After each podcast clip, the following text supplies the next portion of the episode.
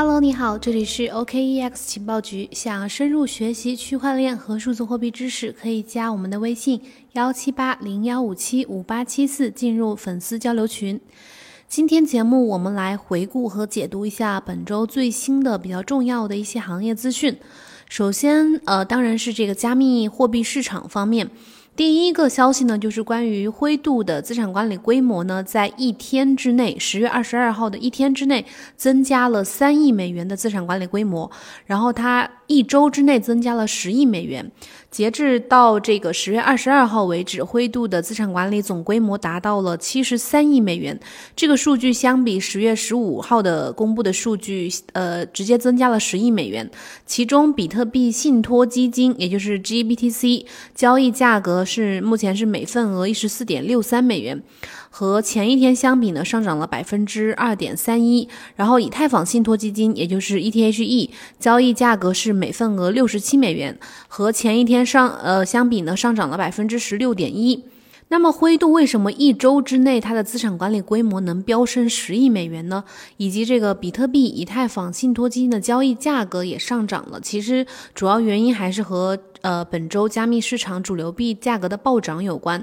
最近，支付巨头 PayPal 宣布将会从二零二一年开始提供加密货币的支付，以及可以去商家呃用加密货币进行购物。所以呢，这个消息也刺激了呃比特币等主流币的一个连日的上涨，然后让灰度在一天之内就增加了三亿美元的资产管理规模。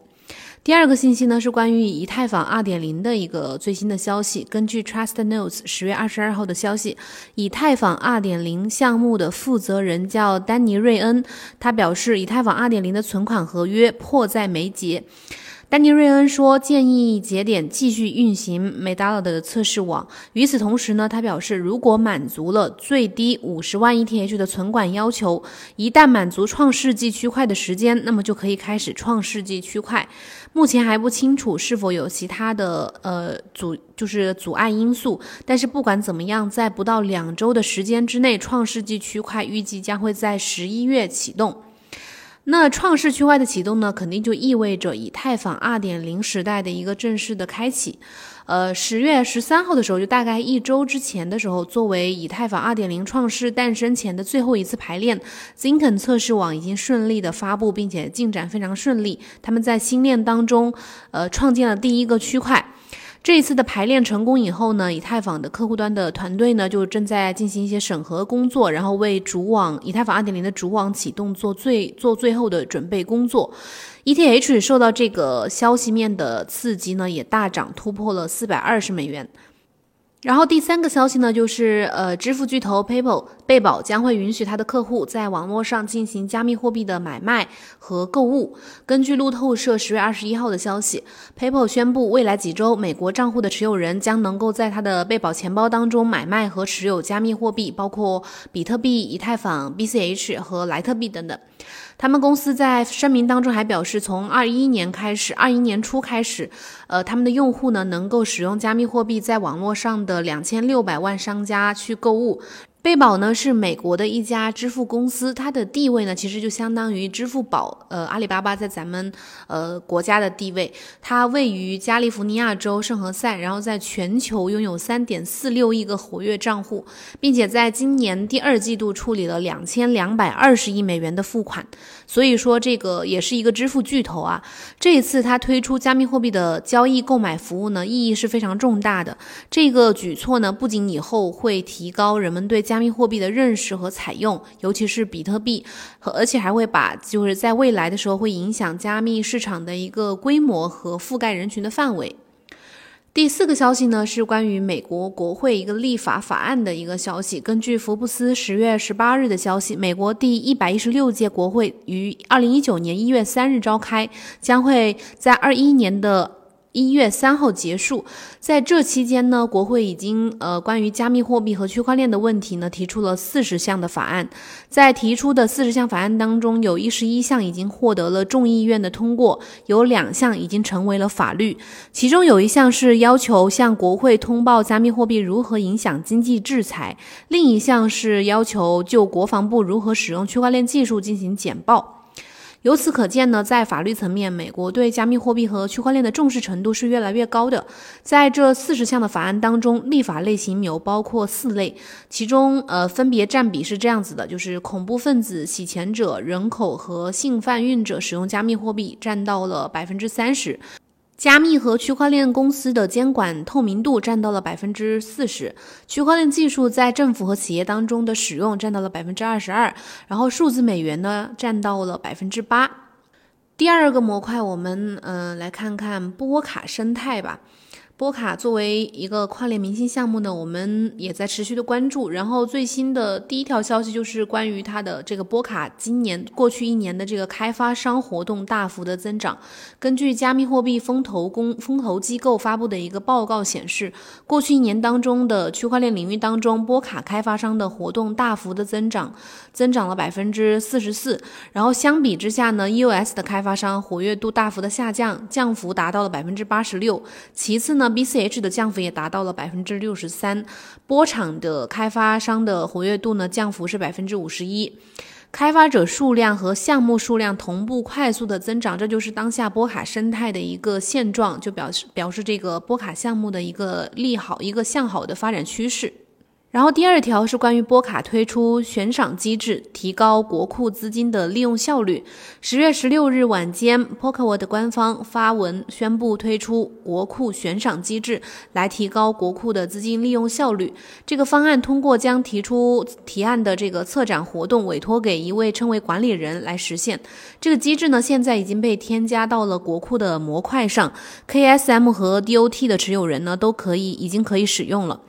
这个方案具有两个步骤的一个批准机制，第一个步骤就是理事会去批准这个赏金的分配，第二个步骤就是由理事会来决定由一名管理人来负责这项任务。一旦管理人接受了这个职位呢，他们就会交一定呃数量的保证金，也可以说是押金。波卡生态的奖惩机制呢非常的明确，这一点呢从根本上可以遏制一些作恶的动机。在国库的悬赏机制当中呢，资金管理人对整个项目负责。一旦项目完不成，或者是这个管理人没有什么作为的话，那他质押在国库当中的资金，就是保证金或者押金呢，就会被没收。换句话说，可以给你开发资金支持，但是你不能滥用。然后第三点是关于波卡的二层扩容协议，Plaza Network 已经部署了主网。这个他们官方发推的说，现在这个主网呢已经支持 EVM，也就是虚拟机，呃，然后还支持以太坊的 RPC，就是远程过程调用机制，另外还支持椭圆曲线数字签名算法。这个已经呃主网已经成功部署了。Plaza Network 呢是基于 Substrate 上的一个可扩展的 DApps 平台，是波卡生态众多项目当中的一个，未来有可能成为平行链。开发者可以在 Plaza 网络上面构建任何应用程序，而不用去考虑它的可扩展性问题。也就是说，每一条平行链都是一条独立的区块链，开发者可以在上面去建立自己的应用。然后第三个模块，我们来看看 DeFi 这个领域的动态。首先，第一条就是关于 DEX，尤其是这个以 Uniswap 为代表的 DEX 的交易量呢，在呃十月的时候，相比九月份，呃有出现大幅的下降。根据 OKLink 的数据显示，从九月一号以来，Uniswap 的交易量呈现了逐步下降的趋势。呃，它的交易量在九月一号的时候曾经达到了九点五亿美元的历史高位，然后之后就持续的回落。最近七天日均交易量大概是两点三七亿美元，同期 Uniswap 的锁仓量仍然保持了增长。Uniswap 的交易量在九月一号达到了九点五亿美元的历史高位之后呢，就出现了持续的回落。最近七天的日均交易量大概是二点三七亿美元，然后同期 Uniswap 的锁仓量也保持了增长。当前的 Uniswap 的锁仓量大概是三十亿美元左右，和九月一号相比呢，上涨了百分之五十三点八。呃，Uniswap 当中的锁仓的以太坊以及 WBTC 的总量已经达到了一十七点五亿美元。Uniswap 当中锁仓的 ETH 以及 WBTC 的总量已经达到了一十七点五亿美元，占据 Uniswap 锁仓量排名的前两位。DeFi 的热潮过去，Uniswap 的成交量随之下降。对 DeFi 来说呢，这只是一个开端，而不是结束。第二个消息呢是关于 Aave 和 MakerDAO 这两个质押借贷平台的这个呃未偿债务的一个增长的百分比。根据 Masari 的数据图表显示，截至到第三季度结束，MakerDAO 的未偿债务从第二季度的1.4亿美元提升到了8.5亿美元，增长了百分之五百二十九。而 Aave 呢就更为亮眼了，Aave 这个平台的未偿债务从两千万美元增长到了二点五亿美元，涨幅达到了百分之一千三百零九。这两个平台没有任何的流动性挖矿的激励，而这个未偿债务能涨这么多，在第三季度呢，Aave 的收益率增长了百分之一百九十七点四。从 MakerDAO 借出的每一分钱呢，都是债务。未偿债务越大，说明这个应用这个平台的根基越牢固。DeFi 的世界是这样，CFI 的世界其实也是这样。我们经常可以看到某某某什么巨头房产公司负债万亿，其实只要它的现金流是健康的话，就能持续的运营下去。第三个是关于呃锁仓在这个 DeFi 当中质押在 DeFi 当中协议当中的一些 BTC 的这个数据。Masari 数据显示，从第二季度今年的第二季度开始，转移到以太坊的比特币的数量正在急剧的上升。这个趋势在第三季度呃有一个加速的这样一个效果。目前有将近十五亿美元的 BTC 存在各种的 DeFi 协议当中。呃，当光光这个 WBTC 这一家就有十亿美元未偿债务，那以各种形式锁定在 DeFi 生态当中的 BTC 呢，达到了十五亿美元。这其实表明了什么呢？表明了 DeFi 正在为呃以太坊输血，这种输血达到了三重目的，也就是价值捕获、流量捕获和信用背书这三三种目的。然后第四个模块，我们看一看行业声音。第一条呢，首先要讲的就是呃，OKX 的 CEO J 好在十月二十号的时候发微博表示，十六号之后，就是十月十六号之后，OKX 的 BTC 链上转出记录为零，而且余额是稳步上涨的。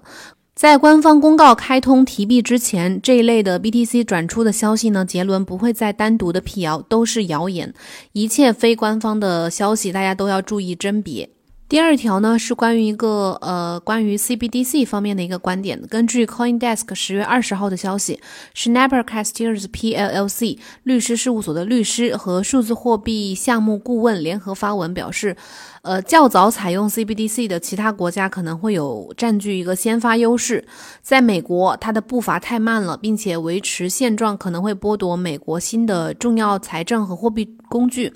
在最坏的情况之下，美国可能会在未来的几年陷入两全其美的困境，就是既不会在国家金融基础设施上面取得实质性的进展，也不会提高监管透明度，或者是对私营提供商开放标准。关于是否加入其他国家并开始公开紧急的开发一种可以补充纸币的数字货币，美国面临着一个非常迫切的决定。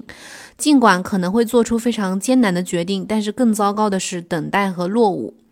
其实啊，并不是美国落后啊，至少在未来二十年，任何人都不可能用，呃，不能够用落后来形容美国在科技领域的一个发展。真正的原因其实是中国从二零一三年就开始全力的研发 CBDC，才有了今天的深圳试点。因此呢，也不是，并不是说美国落后，而是说中国发展的太快了。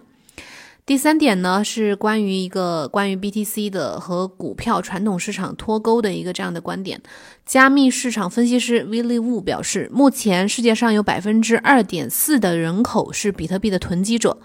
我们现在正在进入比特币的早期采用者阶段。根据他展示的这个曲线显示，目前比特币的用户的采用率呈一个指数的增长。这就是说，为什么比特币可能会将和股票去脱钩，而且很快会实现。二零二零年，全球大约有七十五亿人口。那如果这个百分之二点四的人口呢，就大概有一千八百万。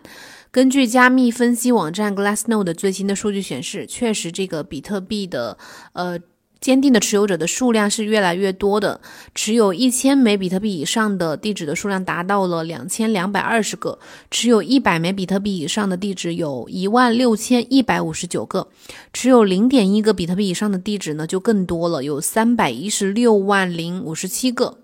所以说，这个比特币的这个呃入场者是越来越多了。然后最后一个消息补充的一条是关于央行数字货币的，提一下，就是前段时间数字人民币不是在深圳有试点那个红包领取嘛，很多人都去领了，并且可以去商家那里消费。最近央行数字货币的研究所所长穆长春也提到了这个复盘了一下这个观点。根据第一财经的消息，十月二十二号，在二零二零年的金融街论坛年会上面，中国人民银行数字货币研究所所长穆长春谈及了深圳数字人民币试点的情况。他表示，这一次的试点的工作还是比较顺利的。使用红包支付的金额达到了八百七十六点四二万元，比例比较高。公众的热情呢，超出了我们当时的预期。这也是常规化的一次测试，并不是一个完全公开的测试。比较高兴能看到这样高的热情。穆长春还表示，在这次的深圳数字人民币的红包试点当中呢，一共有五万人次中签。截至到十月十八日二十四点活动结束为止，累计有四万七千五百七十三人领取了红包。占总中签人员的百分之九十五点一五。当时在深圳的很多朋友呢，几乎都去参与了当时的抽签。大家对央行数字货币其实还是非常关注、高度关注和看好的，所以我们也期待早日见证数字人民币的发行和普及。